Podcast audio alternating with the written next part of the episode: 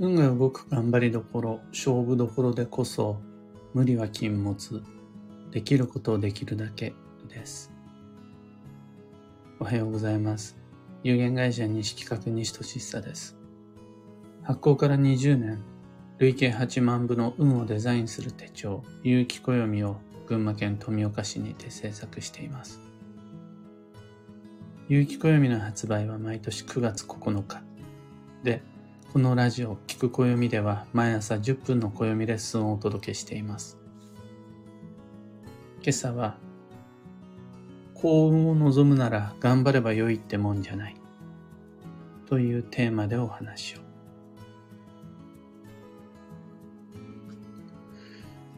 基本的に無理は今日です。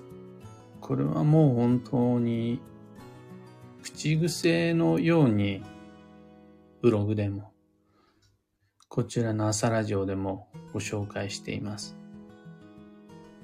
苦痛とは運を下げてしまうものだし、過度なストレスは僕たちのパフォーマンスを奪ってしまいます。苦労するとなんか美化されがちなんですが、運は本来停滞するものです。だから苦労は買ってまでしない方が運がいいです。過度にスパルタンに自分をいじめることによる自己満足みたいなやつは実は危険な悪運のシナリオです。筋トレして適度に筋肉痛を感じて、あ、頑張れたんだなって自分が安心するのはいいと思うんですが、この痛みがないと頑張ったことにならないみたいな。大変じゃないと運は良くならないというような、そういう独りよがりな自己陶酔はめちゃくちゃ危険です。そこにはあの現実的ないろいろなあの、そんだけ無理に費用対効果の低いやり方してもあんま良くないよみたいなこう理性的な理由もあるんですが、僕がそこで一番怖いのが、痛いほど頑張る。辛いほど苦労する。そんだけ、なんでしょう。無理に自分の人生と向き合おうとすると、そこでは必ず、こんだけ大変な思いをしたんだからっていう気持ちが生じるじゃないですか。こんだけ頑張ったんだからって自分の心で、の、図らずとも思っちゃう。そうすると、その気持ちの代償として望む運、幸運、良縁って、自分が考えてるより大きなものになっちゃうはずなんですよ。でも、その代償に見合うだけの幸運を期待しても僕たちは裏切られちゃうんです。大きすぎちゃうから。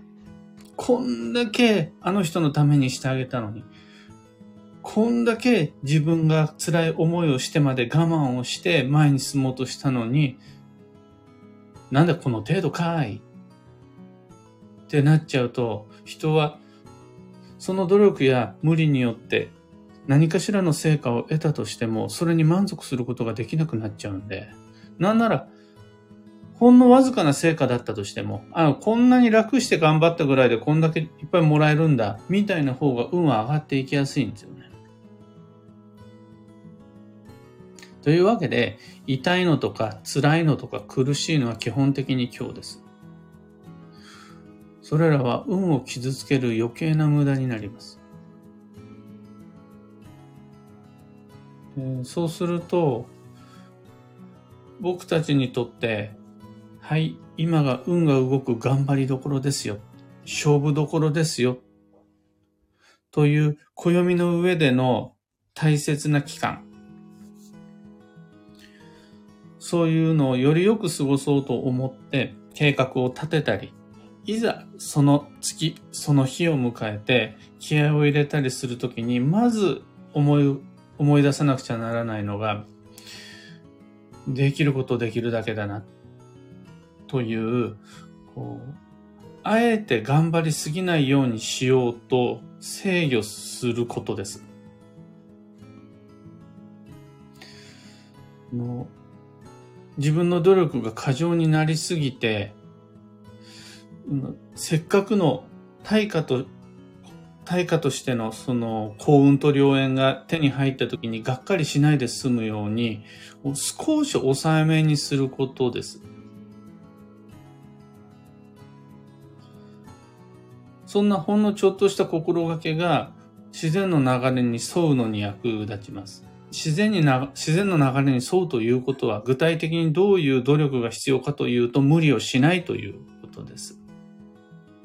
それって自分に甘くするのとはまたちょっと別の話です。自堕落とか不真面目とは違います。無理をしないで済むようにちゃんと考え計画を立て準備をすること。その結果無理をしないで済むそういう過ごし方が自然の流れに沿う方法になります。それが、普段の生活ではもちろんのこと、ここぞという頑張りどころの勝負どころ、ここぞっていう運が動く繁忙期にこそその工夫が求められます。で、そういう努力とか、そういう工夫だったら、ちゃんと報われる。から、そういう苦労はしてもいいと思います。楽するための苦労というか、無理しないで済むために無理して頑張るというか、その、そこだったらどれだけお金、時間、労力を割いたとしても、結果として自分の苦痛が和らいだり、自分のストレスが軽減したりするんだったら、それは報われると思います。まあ、ここまでが理、理屈の話で。で、こっからが思うようにならない現実の話なんですが、勉強ができない人って学ぶことを苦痛のまま放置するじゃないですか。交際が苦手な人って人付き合いの苦労をずっと抱えたまま、そのまんま生きています。そこで考えてみてほしいんですが、勉強ができる人って、ただただ勉強をエンターテインメントして、として楽しんでるだけじゃなくて、こう、自分に合う学び方を知ってる人のことだと思うんです。交際が得意な人というのは、根っから交際の天才ばかりじゃなくて、自分に合う人付き合いの方法論を見つけた人。は交際が得意なんだと思うんです。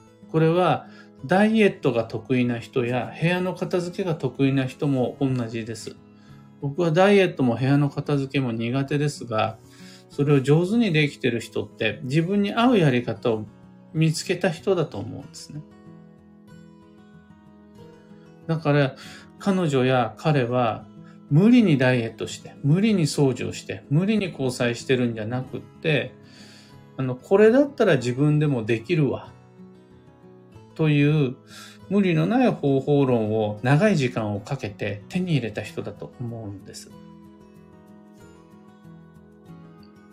それをやるのがここ一番の頑張りどころであり、そういう過ごし方が求められるのが運が動く繁忙期。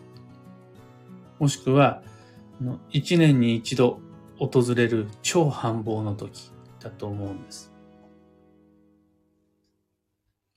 これから行動計画を練る上で、僕たちの未来に、ここが頑張りどころだよっていう暦の要所が現れたら、まず最初にやんなくちゃならないのが、あれ、無理のないお付き合いの仕方ってどういう感じかなとか、ここで、もしもその仕事、辛い仕事を自分の大切な目標設定、課題とするとして、どういう働きだったら少し力が抜けるかな？どういう働き方だったらちょっと楽になるかな？っていうのを探してもらえるとそれはめちゃくちゃ良い運のデザインになるはずです。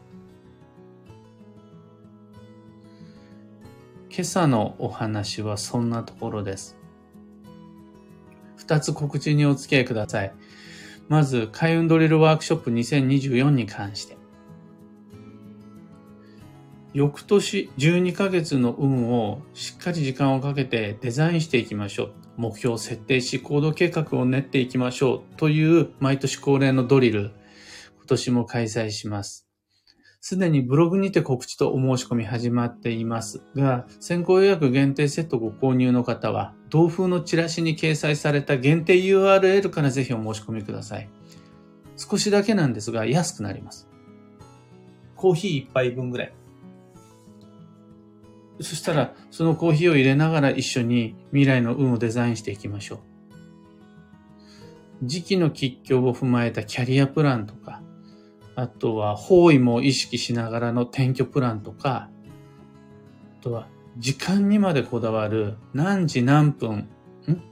何年何月何時何分にどこに行くっていう理想の基地方位旅行計画とか興味のある方、開運ドリルへのご参加お待ちしています。また、もうすでにご参加の方は、昨日限定 Facebook, Facebook グループ内にて宿題を出しました。そちらの確認お願いいたします。二つ目のお知らせが、いろんな街での暦のお話会に関して。昨日、昨日のギリッギリ昨日になってしまったんですが、僕が主催するお話会の告知を開始しました。ただいまお申し込み受付中です。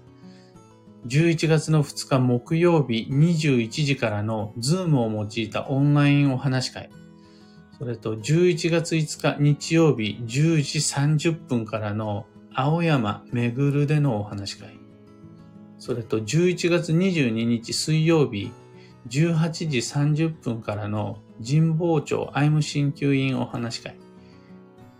こちらの詳細とお申し込み受付いたします。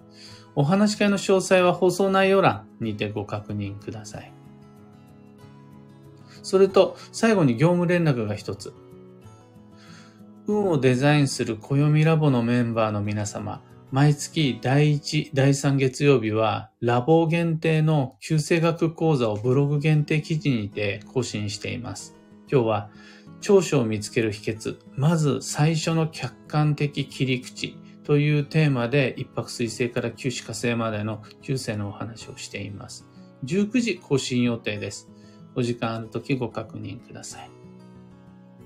さて、今日という一日は2023年9月4日月曜日。繁忙の9月まで残り3日間となりました。あと、この残された3日間の中でどう繁忙の9月を無理せずに、過度な重圧を自分に与えずに、楽に過ごすのか。そういう、そういうことを意識した予定を9月にポンポンと配置することができると、運が動きます。今日の幸運のレシピは、海苔の佃煮。ご飯ですよ的なやつ。佃煮になってなくても、海苔でももちろん基地です。最後に今日のキーワードは、従順、自然の流れに従う。その心は、今すぐにわからないことは、後で分かってくることだから、今、今と焦る必要なし。今すぐにできないことはきっとそのうち時間をかけて後でできるようになることだから、今何とか無理してでもやろうと頑張っちゃう必要なし。今すぐを優先せずに、後っていう時間を味方につけていきましょうというのが従順です。以上、迷った時の目安としてご参考まで。ところで、この朝ラジオ、聞く暦では、ツイッターにてご意見、ご質問募集中です。知りたい占いの知識や、今回の配信へのご感想など、ハッシュタグ、聞く暦をつけてのツイートお待ちしています。それでは、今日もできることをできるだけ、西企画西俊久でした。いってらっしゃい。ニコマルさん、おはようございます。小川智美さん、おはようございます。花さん、おはようございます。漢方花子さん、おはようございます。たかさん、おはようございます。かよさん、おはようございます。今日のみんなの街の空は曇り空と雨マークですね。やっと降りましたね。今の富岡の空は、しっかりと雨じゃなくって、まあ本当に路面がしっとり濡れる程度の、ほんと小雨程度。だけど、全然起きた時の温度が違いますね。降ってくれてありがたい。待ちに待った雨がようやく降ってくれました。石川さゆりさん、おはようございます。涼しくなりましたね。ともみさん、キーボードさん、ロミさん、マーチさん、ひでみんさん、バンドさん、ココさん、スタッカートさん、ビートさん、アルココさん、クーさん、モモさん、ユウさん、おはようございます。石川さゆりさん、苦しい思いをして頑張ったから幸せになるという考えは危険だと改めて感じました。今すぐ小さく幸せになって小さな幸せを積み上げていった方がいいですよね。また自分だけでなく他人にも苦労を強いてしまうことにも気をつけようと思いました。とのこと。まあ、おっしゃる通りで。自分でも無自覚に結果として苦しかった。望んだわけでもないのに大変だった、痛かった。でもそれを乗り越えた先で手に入った幸せ。そういうのはあると思うんです。でも、苦しい思いの方を選んで頑張ることで私は幸せになれるんだという運のデザイン、行動計画、スケジューリング、働き方、暮らし方は、まあ、十中八九運が悪くなると思います。で、それは僕の考えではやり方の問題以上に、こんだけ頑張ったんだから、という前提想定で手に入った自分のせっかくの幸運と良縁を過小評価してしまうことが悪運のシナリオにつながりやすい。それは避けた方がいいよね。それ本当に気をつけなきゃね。っていうのが今日のテーマ、幸運を望むなら頑張ればいいってもんじゃないよっていうお話です。タートルさん、おはようございます。昨日のインスタライブ良かったです。とのこと、ありがとうございます。僕もね、楽しかったんですよ。だって、朝の、日曜日の朝の、大切な休日の朝の早朝6時から100人でみんなで一緒に暦を使い始めるって、そんな素敵な未来は想像したことなかったんで、20年前。本当にああ、みんなでせーので、しかも朝の6時からっていうのは、本当にもうそのシチュエーション考えただけで、ウキウキウォッチングでした。またやります。その朝活は2024年の幸運の鍵なので、無理なく、あ、これぐらいの頻度だったら楽しいって思えるなっていうぐらいの感覚で企画していきます。朝活。ぜひまたその時にはお付き合いください。メグさん、おはようございます。私は肩の力を抜くのが苦手でしたが、意識を向けることができるようになりました。暦のおかげです。頑張りすぎは無意識レベルのことが多いから、まずは意識できることはとても大事だなと思えるようになりました。とのこと。いや、実際苦しいことって働いてるとあるし、病気や怪我によって自ら望んだわけでもないのに痛いっていうことあるし、それらを泣き言言わずに乗り越えていかなくちゃならないっていう場面も生きてれば、割といっぱいあるじゃないですか。そういうのは全然いいと思うんです。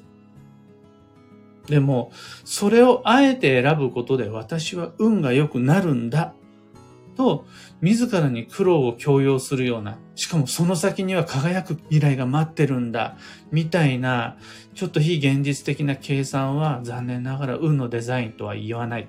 運が良くなる行動計画と呼びにくい。